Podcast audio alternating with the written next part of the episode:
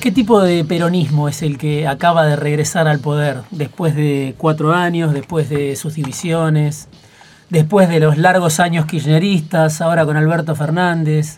¿Cómo lo explicarías para, para un turista de esos que vienen a ver qué es el peronismo? Para esos turistas que aparte, generalmente todos los turistas extranjeros tienen mala imagen del peronismo. porque si hay algo que creo que nunca se preocupó demasiado el peronismo desde su fundación hasta hoy, es en mejorar su imagen en el exterior. Hmm. Porque ah, el peronismo, uno puede ser crítico de muchos periodos, puede elogiar otros periodos, pero en el exterior todo lo que queda es lo malo. Sí. Aún, es decir, no hay ningún reconocimiento cuando nace el peronismo y, y funda tantas cuestiones sociales y demás, ¿qué quedó en el exterior? Su vinculación al fascismo, al nazismo y a no haber tomado claramente una posición a favor de los aliados y, quedó esa posición. Ahora, para no desvariar mucho respecto a tu pregunta, en tu pregunta creo que la respuesta es, bueno, uno de los méritos de este peronismo es que es un peronismo unido. Y un peronismo unido significa que es diverso. Sí. Fíjate en el discurso de antes de ayer de Máximo Kirchner, eh, donde en la presentación que hace de Sergio Massa destaca eso, destaca no solamente la relación personal que tiene y qué sé yo, sino las, la diversidad que implicó el acuerdo con Sergio Massa. Con lo cual, eh, lo interesante y el desafío que tiene este peronismo es que vuelve a ser un peronismo amplio, un peronismo unido, un peronismo que no piense igual sobre todas las cuestiones, pero que uno presupone que sobre los temas centrales, que son los problemas principales de la gente, van a tener este, consensos para tomar decisiones adecuadas a ese contexto. ¿Cómo fue posible esa unidad de estos espacios diversos, ¿no? Massa puede decir uno, gobernadores que eran muy críticos de Cristina, sindicalismo, movimientos sociales, Alberto Fernández. La vocación de las partes, la mm. vocación de las partes que se coronó en la designación de Cristina Kirchner en mayo de Alberto Fernández y ella misma, en los alegatos de su designación, uno de los atributos que elogia de Alberto Fernández es su capacidad de diálogo con distintos actores políticos, económicos. No solamente ella lo orienta más hacia la gestión, es decir, con la confianza de que esto podía implicar el triunfo, pero también eso generó una apertura mayor al diálogo con los gobernadores y con Sergio Massa. Pero uno sabe que el diálogo antes de la designación de Alberto Fernández ya existía. El kirchnerismo ya estaba conversando con Sergio Massa, el kirchnerismo ya venía conversando con los gobernadores, el kirchnerismo ya sabía que tenía que ser más amplio. No porque fuera insuficiente el kirchnerismo.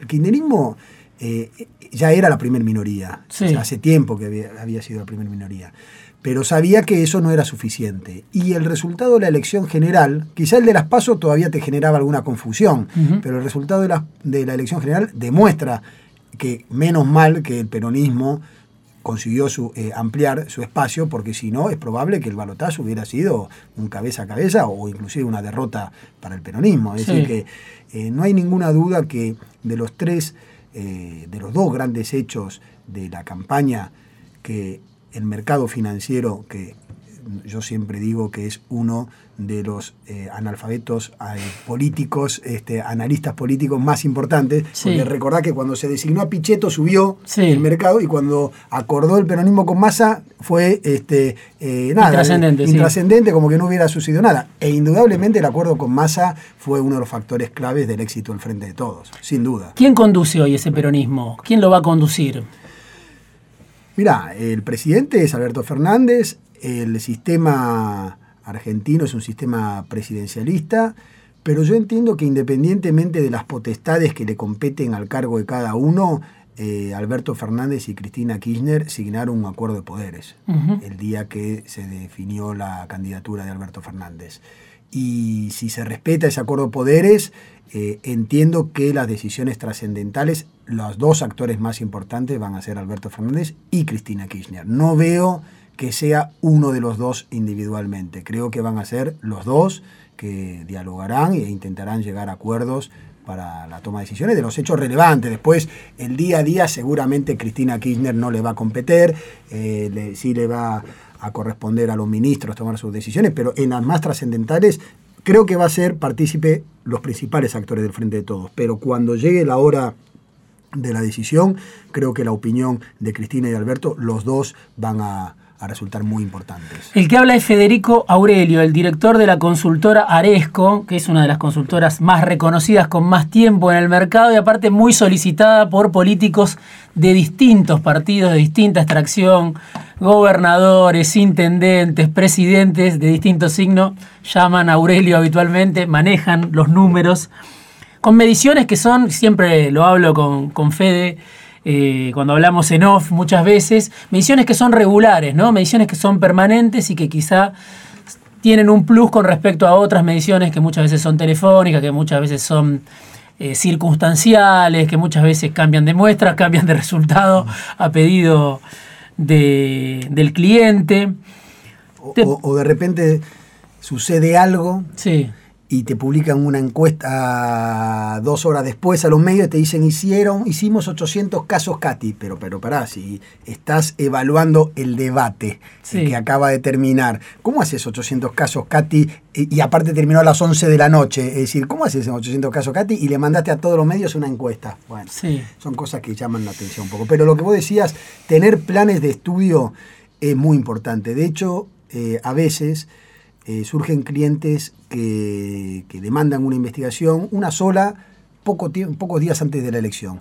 Y yo le hago, le hago poner una nota. Eh, cuando hacemos los informes le digo, el estudio no conforma el plan de estudio necesario para realizar un pronóstico electoral, porque el pronóstico puede andar bien y por suerte generalmente anda bien con una sola medición, pero uno para estudiar en profundidad un pronóstico electoral necesitas toda una serie de planes de estudios este, que te permiten indagar bien todos los segmentos, todos los comportamientos, las evoluciones. Una sola medición no sirve. Por eso eh, el beneficio de que nosotros tengamos planes de estudio permanentes en los grandes distritos es un beneficio. Vamos a hablar después seguramente de las encuestas, de por qué fallaron en esta elección, de qué hizo el macrismo con las encuestas, que tuvo una forma específica de trabajar, que se creía infalible también su manera de trabajar con el marketing, con la big data, con, con las encuestas y que con los focus group y que ahora parece haber quedado desautorizada. Pero te quiero preguntar un poquito más sobre el peronismo, porque además sos un especialista, tu familia, tu viejo siempre trabajó con el peronismo desde hace mucho tiempo. Y digo, este peronismo, este ensayo que llega hoy al poder, ¿se puede comparar con algún otro ensayo anterior? Que haya existido desde el regreso a la democracia. Es algo que muchos dicen se encuentra el peronismo en una situación distinta porque está con una crisis que todavía está en desarrollo, ¿no? una heterogeneidad que puede ser fortaleza, pero que también alguno puede decir la debilidad, ¿no? la discusión, la ambición de poder. Es un peronismo muy distinto al que veníamos viendo en el poder, es un peronismo que comparte una matriz. Mira, a priori este, independientemente de la impronta que seguramente Alberto Fernández le va a querer dar a su gestión de gobierno, creo que podemos ver similitudes en las gestiones de Néstor Kirchner y Cristina Kirchner. Eh, no solamente porque muchos actores este, están de vuelta, eh, sino porque eh, todo lo que anunciaron en la campaña y todo lo que anunciaron post triunfo electoral está en línea con los objetivos que planteó Néstor Kirchner y Cristina Kirchner. Con lo cual, en ese sentido, no creo que tenga grandes diferencias. Quizá va a tener más similitud a la gestión Néstor Kirchner que a la de Cristina Kirchner porque es donde Alberto Fernández tenía más incidencia y donde seguramente su impronta de hoy va a generar más similitudes con esa gestión. Eh, y a su vez también es más parecido el momento a la gestión eh, Néstor Kirchner, porque eh, viene de una crisis profunda. Eh, cuando asumió Cristina Kirchner no había una crisis profunda como la de ahora. entonces, donde es necesario reactivar nuevamente la economía. En el caso de Néstor Kirchner ya había habido un año de recuperación que fue el 2002 de, sí, de, de Dualde eh, que a su vez habían tomado medidas importantes económicas que permitieron, eh, también ayudaron a lo que después este, eh, definió Néstor Kirchner y mejoró la economía. pero acá también, acá hay numerosos desafíos que plantea la Argentina. De orden económico son los prioritarios, pero después sabemos que hay muchos desafíos más. Y, y eso lo asemeja más a la primera gestión de Kirchner. O sea que este quinto peronismo del que hablan algunos en realidad es el tercer kirchnerismo. El, el, tercer ensayo kirchnerista. Mira, en un inicio seguramente que sí, por lo que hablábamos también recién de que Cristina Kirchner va a ser parte de, del poder, donde hay muchos actores del kirchnerismo que van a ser factores de poder importante. El mismo Sergio Massa fue parte integrante del sí. kirchnerismo durante un periodo de tiempo no, no muy prolongado, pero lo fue, y hoy tiene un rol de poder importante, con lo cual, a priori sí. Después veremos cuáles son las vicisitudes. del Indudablemente Alberto Fernández es un hombre que tiene mucha trayectoria y que va a querer también tener su propia impronta y no ser un mero continuador de una línea política. Federico Aurelio vino esta noche a charlar con nosotros afuera de tiempo, el director de la consultora Aresco. Vamos a ir a un corte, vamos a volver para hablar también de Macri, por qué fracasó el macrismo, qué tipo de gobierno es el que puede hacer Alberto Fernández. ¿Y quiénes son los votantes de este peronismo? De este peronismo que llegó al 48% después de que se sellara esa alianza con Sergio Massa, después de que Fernández fuera candidato, después de que muchos gobernadores se sumaran al frente de todos. Vamos a un corte y volvemos con Aurelio para hablar de todo eso.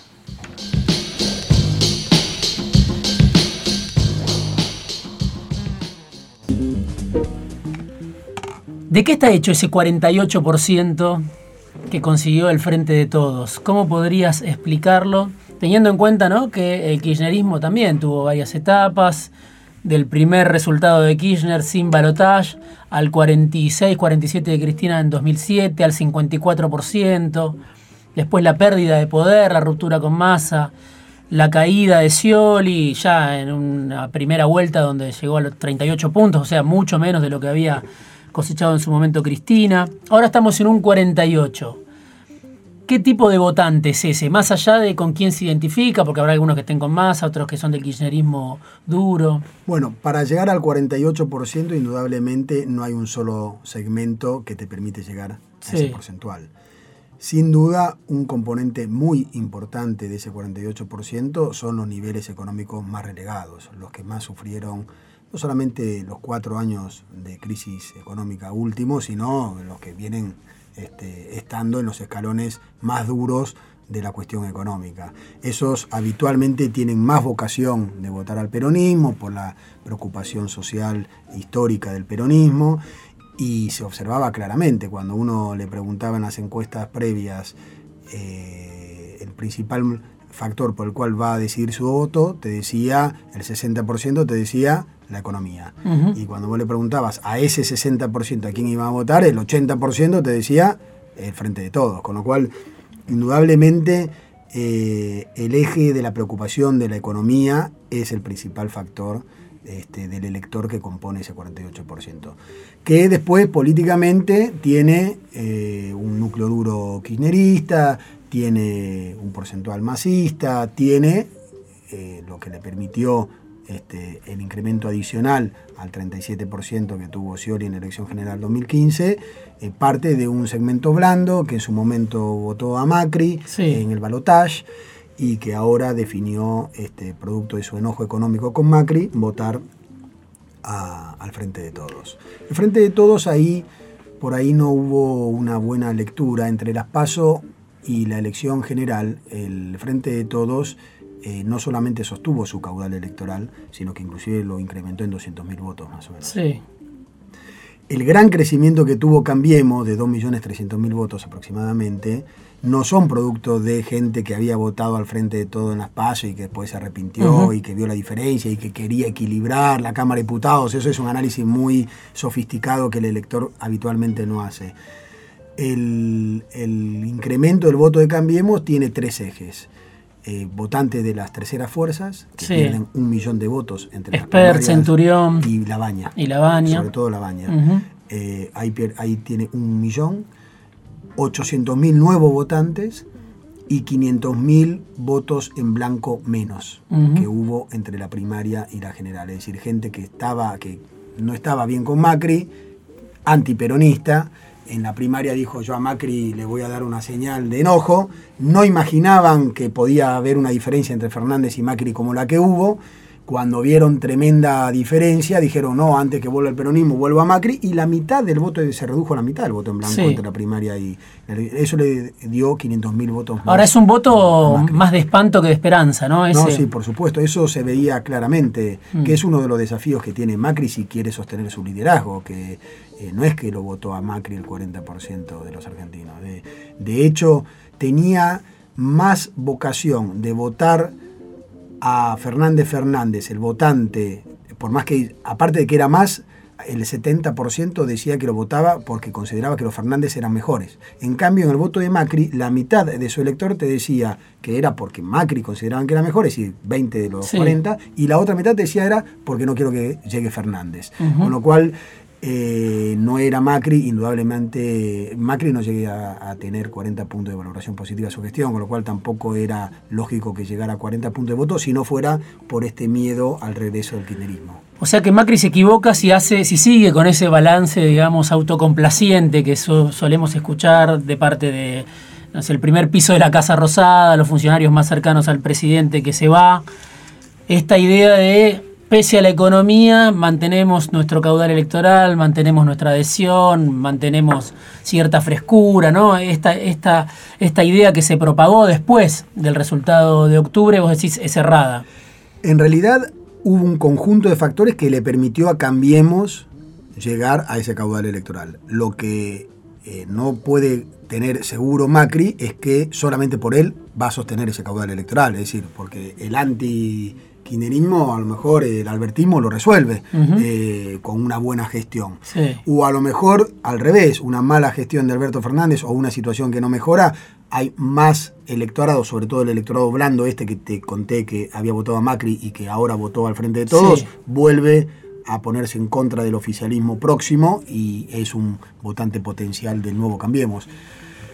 Yo creo que...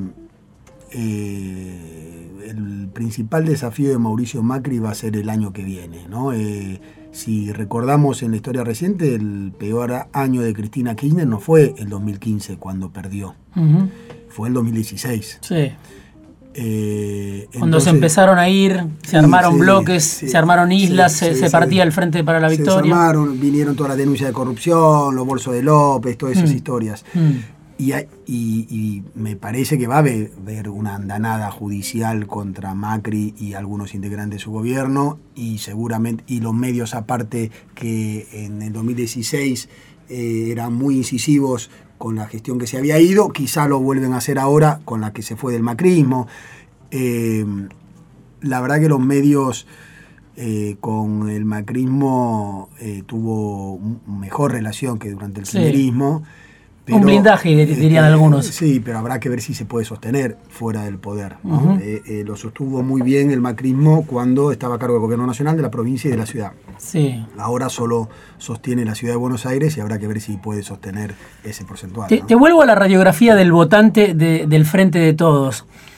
Porque vos me estás diciendo, y lo, lo hemos charlado también en algún momento, los sectores más bajos se identifican con el peronismo Pese también al discurso de Cambiemos, ¿no? El discurso de Cambiemos que decía, bueno, el peronismo es el atraso, el peronismo tiene a los pobres como rehenes, ¿no? Ese discurso que yo creo que en algún momento prendió en sectores de la sociedad, incluso en sectores bajos, pero pese a ese discurso tan fuerte, que se ve mucho en los medios, que se ve mucho en los referentes de, de la Alianza Cambiemos, vos decís, los sectores más bajos siguen acompañando y nunca, una parte nunca se movió del apoyo a Cristina, al peronismo kirchnerista. Una parte le creyó a Macri cuando hablaba de pobreza cero y cuando hablaba que la inflación la resolvía de taquito. Sí. Y cuando vieron que la pobreza no solamente no se resolvió, sino que se deterioró y la inflación se fue a las nubes, dejaron de creer en Macri y ahora tienen confianza y expectativa en el peronismo. Sí. Porque por más que la inflación eh, bueno, el, Frente de Todos, a diferencia de Cambiemos 2015, no hizo propuestas mágicas. Sí. Dijo, eh, se va a trabajar mucho para bajar la inflación, este, pero va a seguir siendo de dos dígitos. Eh, la pobreza también, no prometieron para nada, ni mucho menos la pobreza cero y todo eso. pero mm, está instalado en la sociedad que hay más preocupación social por parte del peronismo. Porque aparte, en el caso de, la gestión Macri, no solamente durante la gestión Macri los sectores que menos tienen están peor, sino que aparte no hubo ninguna contención discursiva. No es que el presidente o sus ministros le dieron una contención y le dijeron, eh, bueno, eh, vamos a tomar medidas para mejorar. Recién en los últimos meses, ni, últimos meses, entre el espacio y las generales tomaron algunas medidas de congelar la uva, congelar las tarifas públicas, congelar la nafta, medidas que, que estaban apuntaban al bolsillo de la gente. Ahora, yo alguna vez le pregunté a algún funcionario importante del gobierno de Macri, pero eh, no van a contener discursivamente a, los que menos tienen. Nosotros, eh, me respondió, consideramos que los vamos a contener con la recuperación de la economía, mm. que no vale la pena el discurso. Sí.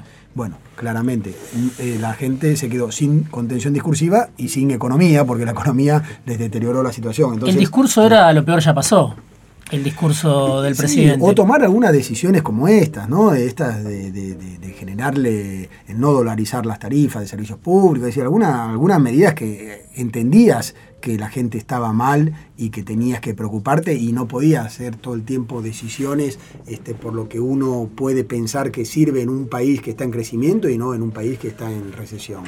Esto también lo, lo, hemos charlado en algún momento, incluso lo escribí. Vos decís, por un lado está ese votante del Frente de Todos mayoritariamente de sectores medios, sectores medios bajos. Algún sector fue y volvió espantado por la promesa que Macri no cumplió.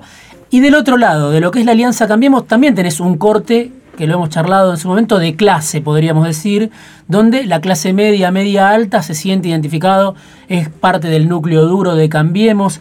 Esto es así, o sea, la grieta de la que tanto se habla, que muchas veces parece una grieta ideológica, a mí me gusta más el progresismo, a mí me gusta más el conservadurismo, me gusta más la derecha, me gusta más la izquierda. Vos decís, es una grieta que tiene un corte social en realidad. Absolutamente, y, con más virulencia que en los peronismos recientes, ¿no? con más virulencia inclusive que durante el menomismo, que, que de lo que fue el inicio de Néstor Kirchner. Acá, si vos haces el corte por el nivel económico, eh, y te vas a los extremos, es decir, a los que más tienen y los que menos tienen, entre los que más tienen, Macri tiene el 80% de los votos y entre los que menos tienen, Cristina eh, y, Alberto Fernández tienen el 80% de los votos, con lo cual es sideral. Impresionante.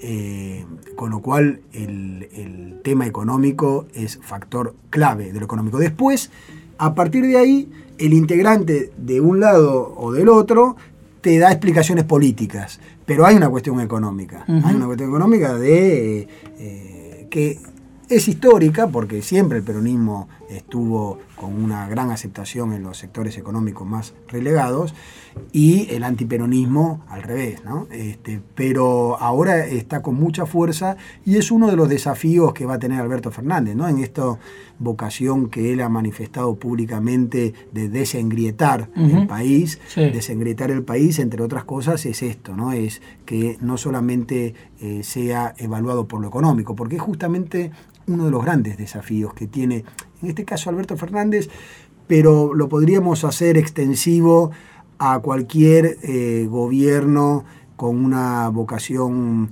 más de preocupación por el tema social, ¿no? que, que la, famosa rueda, ¿no? donde dice eh, un, un gobierno este, que se preocupa por las cuestiones sociales mejora la clase media, la clase media se empieza a preocupar por otras cuestiones no económicas y entonces como la corrupción, como este, la inseguridad y demás, vuelve a votar a la oligarquía, la oligarquía se vuelve a deteriorar. Este, genera más pobres, eh, esos más pobres. esos pobres. Bueno, en esa rueda que se da, ¿no? Porque se da, porque recordemos que el final de Menem la principal preocupación era eh, la corrupción. En el final de Cristina Kirchner la preocupación era la corrupción, el no reconocimiento de la inseguridad. Ya habían algunos problemas económicos que encima de todo no se reconocían, este, pero habían cuestiones institucionales, eh, había una preocupación de otro orden no económico. Bueno, ¿Cuál es el gran desafío, y de acuerdo a lo que describimos del elector de Frente a Todos? Resolver la economía. Pero paralelamente a eso, después este gobierno va a tener que pensar en que no caer en los mismos defectos de los que sucede en este, en este tipo de, gobiernos preocupados por la cuestión social. No encerrarse, no, perder adhesiones, no construir su oposición. No tener eh, falta de transparencia, eso es fundamental. Eh, porque aparte, eh, este 40% que votó a Cambiemos, que independientemente que habrá que ver cuánto se sostiene, no deja de ser un apoyo sumamente importante este, que frente a las primeras elecciones que se vienen ahora dentro de dos años legislativas, van a estar muy atentos. Eso más el potencial votante blando insatisfecho en los primeros dos años de, gestión, si no, son, si no hay resultados fructíferos, eh, pueden generar ya un traspié electoral. y uno sabe que la continuidad de una gestión de gobierno tiene que estar avalada en las elecciones de medio término. Volvamos un poquito para atrás. Esta elección que sorprendió tanto, sobre todo el resultado de las PASO, ¿no? la gran diferencia que hubo a favor del Frente de Todos. ¿Cuándo pensás que se quebró esa polarización de la que tanto se hablaba, esa paridad de la que tanto se hablaba, que el gobierno sobre todo en los meses previos a la elección, yo digo a partir de marzo, de repente, después de un año casi de crisis, de recesión, de inflación, de corrida al dólar, de devaluación, del problema del fondo, o sea, de toda esa crisis que arrancó en abril de 2018, de repente llegamos a marzo de 2018 y el gobierno empezó a decir, estamos empatados en las, en las encuestas, ¿no? Sí. Eh, Mira, yo creo que el proceso empieza con el 42% de Cambiemos a nivel nacional en octubre de 2017. Sí. Noviembre, fue un mes intrascendente. Diciembre tuvo varios crisis, la de la reforma jubilatoria, los disturbios, qué sé yo, que le hizo perder a Cambiemos una parte importante del crecimiento que había tenido durante el proceso electoral. Ahí fue la primera pérdida de Cambiemos. Después viene un 2018 muy malo económicamente. Ahí se genera un deterioro importante también del voto hacia Cambiemos y que todo eso, si bien el peronismo no tenía candidato, uno medía principalmente a Cristina Kirchner, hicimos escenarios con otros candidatos, inclusive hasta con Alberto Fernández teníamos mediciones. Eh, y, y ya se observaba que el peronismo que había perdido la legislativa 2017, ya eh, durante el 2018 ya estaba equilibrado o inclusive algo más. ¿Cuánto medía Alberto Fernández? Bueno, ¿Cómo lo medías y cuánto medía? En realidad esa fue una medición muy interesante que hice, en la cual eh, medía a varios potenciales candidatos del peronismo que existían en ese momento. Sí. Pensando eh, que Cristina no jugaba. Pensando que Cristina no jugaba, pero pensando que Cristina apoyaba. Entonces la pregunta era cada uno de esos candidatos con el apoyo de Cristina Kirchner. Que no es lo mismo, obviamente, que solamente el candidato. Entonces, la verdad que la conclusión que recibió mi cliente, que en ese caso era un justicialista, que hoy está bastante cercano a Alberto Fernández. ¿Le fue bien? Este, ¿eh? ¿Le fue bien? no, que marcaba que el kirchnerismo tenía, que necesitaba un acuerdo adicional, una ampliación, pero que necesitaba llegar al acuerdo con el kirchnerismo. Recordad que durante el 2018 hubo dirigentes nacionales peronistas muy importantes que dudaban si acordar o no con el kirchnerismo. Sí. Que era necesario acordar con el kirchnerismo y que no era tan necesaria Cristina Kirchner como candidata a presidenta. Sí era necesario que el candidato fuera avalado por Cristina Kirchner. Entonces, eso mostró. Entonces, respecto a tu pregunta, la verdad que casi todos midieron bastante bien cuando se le mencionaba. El único que, claro, que ya el elector, eh, que también me di, que el elector ya no consideraba que era de, la misma estirpe, era Urtubey. Sí. Entonces, claro, ya ahí inclusive kirchneristas, a pesar de que vos le dijeras Urtubey con el apoyo de Cristina, no lo veían con Cristina y entonces estaban más abajo. Pero después todo lo demás que medí, medían bien Obviamente no medían el 48% que después sacó el Frente de Todos, porque eh, después el Frente de Todos consiguió la ampliación de, masa y consiguió otras cuestiones. En alguna charla también que tuvimos, me acuerdo que vos me decías, Cristina tiene una capacidad de transferir votos que no tiene, por ejemplo, Lula en Brasil con respecto a Haddad. Me acuerdo que se estaba definiendo esa elección y vos me decías, ojo que Cristina si dice va tal, transfiere automáticamente gran parte de ese caudal, ¿no? Totalmente. Yo no, no estaba midiendo Brasil, pero por lo que leía en los medios veías que antes de que impidieran la candidatura de Lula, Lula lideraba con 30 y pico por ciento, si no recuerdo mal, la intención de voto en Brasil, y cuando los proscribieron, su candidato en un principio creo que no llegaba ni a la mitad. Claro, empezó a correr desde atrás. Y, después fue creciendo. En cambio, eh, acá, en la Argentina, yo medía a Cristina, también medía 30 y pico, y después ponías a cualquier candidato con el apoyo de Cristina y también no te medía exactamente igual, pero medía un par de puntos menos. Con lo cual la transferencia era mucho más lineal en el caso de Cristina Kirchner. Y siguiendo un poco con la pregunta anterior, enero-marzo 2019 fueron malos también económicamente y eh, con tarifazos y toda esa historia. Eh, y abril eh, también con devaluación y todo lo demás que genera un deterioro adicional. Y después viene el trimestre mayo-julio.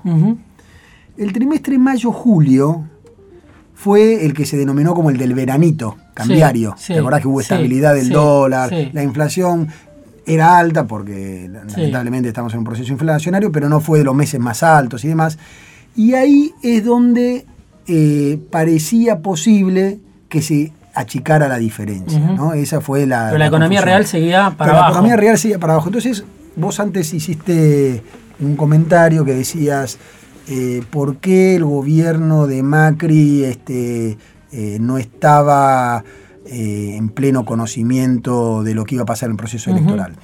En realidad, si yo te tengo que definir, por lo que conocí de algunos funcionarios del gobierno de Macri, independientemente de la confusión que pudiera generarle alguna encuesta, la principal confusión que tenía, yo no sé si era por deseo o porque estaban convencidos de eso, eh, estaban eh, eh, convencidos de que la economía iba a mejorar. Claro. Que iba a mejorar el poder adquisitivo de los argentinos en los meses previos. Sí. Y eso no sucedió, porque aún en el. Porque vos lo definiste bien, hubo una, un veranito cambiario, sí, es cierto, pero la economía real seguía igual de, complicada. Y el poder adquisitivo, que ellos tenían cálculos, inclusive, que creo que hacía Duhovne, eh, de cómo iba a recuperar el poder adquisitivo, y lo tenían hasta mes por mes, con, los convenios que se hacían en cada mes, y cuánto implicaba en gente, y cuánto no se dio en ningún caso. En el mejor de los casos, en algún mes salieron parejos, pero si vos tomás los meses previos 2019, no hubo mejora del poder adquisitivo. Es decir, que la gran esperanza de recuperación que consideraba Cambiemos que iba a tener en los meses previos, como sí lo consiguió en el 2017, en el 2019 no hubo. Por eso la recuperación paso general de, de Cambiemos no tuvo ningún sustento económico porque de hecho la economía entre agosto y, octubre se hundió mucho más, porque los mercados se hundieron, el dólar se fue al, diablo, este, con lo cual eh, eh, ahí sí es cierto que hubo motivos no económicos del crecimiento de Macri. Me está quedando poco tiempo, pero te quiero preguntar por el, por el peronismo del medio, ¿no? que hoy, bueno, después quedó La Baña y ya estamos viendo los bloques que se conforman, son ocho diputados, Graciela Camaño alguno más, Balibuca. Ese peronismo del medio que tiene tanta preeminencia muchas veces en la discusión pública, en los medios de comunicación. Lo vemos tanto Urtubey, lo vemos tanto mencionado a Schiaretti, en su momento a Massa, Pichetto. ¿Por qué ese peronismo del medio no encarna socialmente, no arranca, no, no, nunca superó? Porque esto me acuerdo también, lo charlábamos, se hablaba mucho de ese peronismo del medio, casi no se hablaba de Cristina, por lo menos en, en los medios más grandes, en la discusión del círculo rojo. ¿Por qué se apuesta tanto a ese sector y por qué eh, no termina nunca de, encarnar socialmente en una mayoría, en una franja importante? Bueno, es, interesante. El mejor momento de ese peronismo del medio fue cuando se empezó a hablar en este año de la candidatura de La Baña. Sí. Y ahí ese frente eh, que ahora se me olvidó el nombre, ¿cuál era el frente de Massa, eh, Uy, no, eh, Alternativa Federal, me parece. Sí, pero creo que tuvo un nombre previo, pero bueno, no importa. Eh, Alternativa Federal, en ese momento tenía, Schiaretti ya se había bajado, tenía tres precandidatos, que era Urtubey, Labaña y Massa. Bueno, la sumatoria de esos tres, individualmente presumiendo que hubieran jugado una primaria, que era el objetivo de Massa y de Urtubey, no de La Baña, llegó a tener 25 puntos, que era menos que el kirchnerismo, Estamos hablando de las PASO. claro, previo a las PASO. Estamos hablando de los meses de febrero a abril, que fue Por eso, pero era, era lo que podían juntar en una PASO, después había que, había que ver si lo podían consolidar en una general. Había que ver si lo podían consolidar y demás, pero ahí el macrismo estaba muy golpeado y podían pelearle el segundo lugar a Macri y clasificar al balotage y disputárselo al kirchnerismo y podía haber- Eso decía una- Pichetto en conversaciones privadas. Pichetto decía Macri va a quedar tercero, nosotros Bueno, podemos ser que- segundos. es que en ese momento estaba muy deteriorado el macrismo. En, hasta abril estaba muy deteriorado. Después, en mayo, julio, tuvo una recuperación. Y aparte, esta alternativa, eh, Pichetto se fue para eh, Cambiemos, eh, Massa se fue para el Frente de Todos, Urtubey se, fue, se quedó con la baña, pero eran los, los 10 puntos o los 8 puntos que sacó la baña. Eh, es difícil que alguien que la esté pasando mal económicamente, tenía claro ese que la estaba pasando mal económicamente que Macri no quería. Y, ten- y tiene un recuerdo bastante cercano, que es la gestión de Cristina Kirchner, donde estaba mucho mejor. Y recordar que la baña o que algún otro integrante de ese espacio pudiera mejorar la economía es demasiado abstracto Sí. era mucho más cierto y conocido el final de la gestión Cristina Kirchner, donde estaban mejor económicamente. Recordemos que durante la gestión Cristina Kirchner, si bien la valoración del conjunto de los argentinos sobre la situación de la economía argentina era más negativa que positiva, cuando vos le preguntabas la situación económica personal era más positiva que negativa cosa que nunca sucedió durante los cuatro años de Macri. Entonces, es, era difícil que se posicionara un candidato cuando la gente está muy preocupada en lo económico y pensar en una alternativa que le mejorara era o me gusta el modelo de Macri, que obviamente no le gustaba a los que menos tienen, o vuelvo a el modelo de Cristina Kirchner. Por eso Alberto Fernández no propuso en la campaña algo distinto al discurso de Cristina Kirchner en lo económico, Pro- propuso sostener la línea discursiva de la economía de del kirchnerismo. Lo último, muy breve, y que quedamos pendientes para otra charla sobre encuestas únicamente. ¿Por qué fallan o fallaron las encuestas?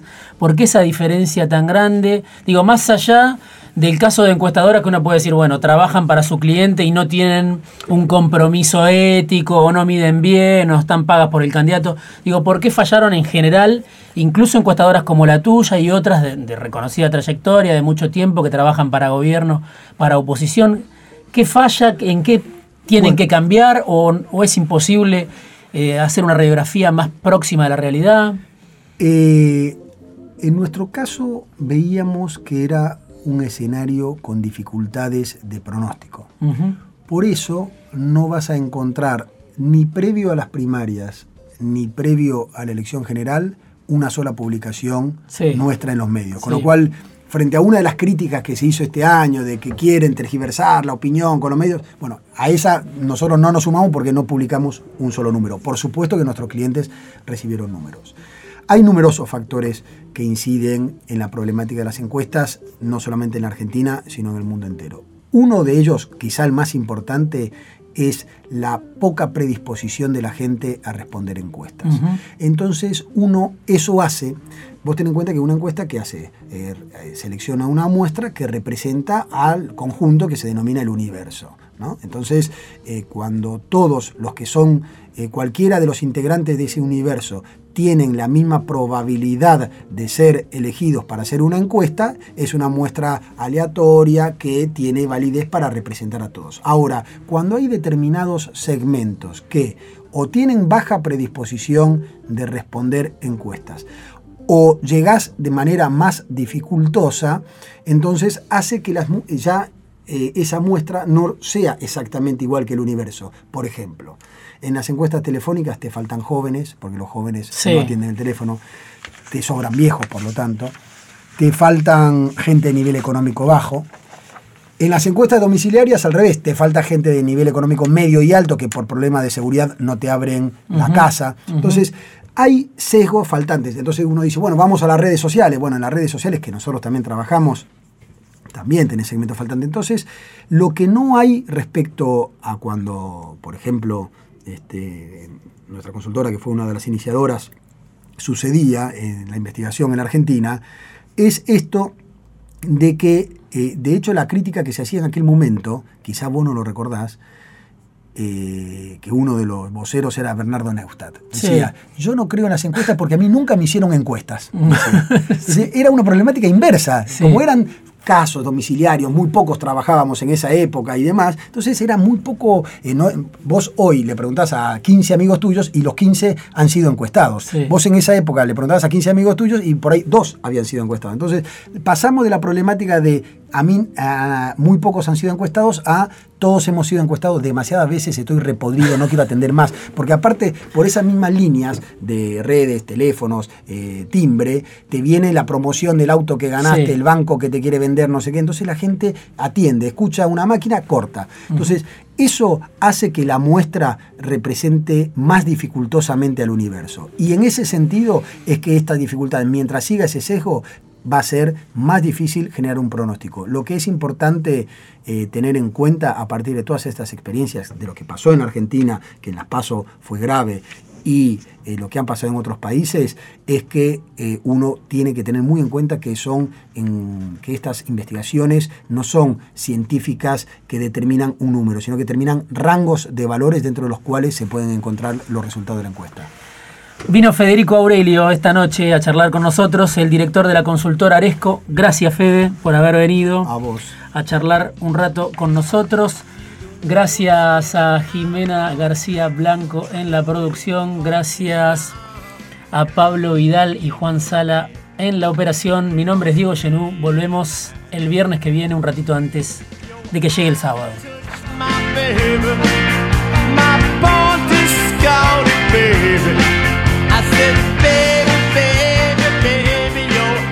Hasta aquí, fuera de tiempo. Los esperamos el próximo viernes a las 23.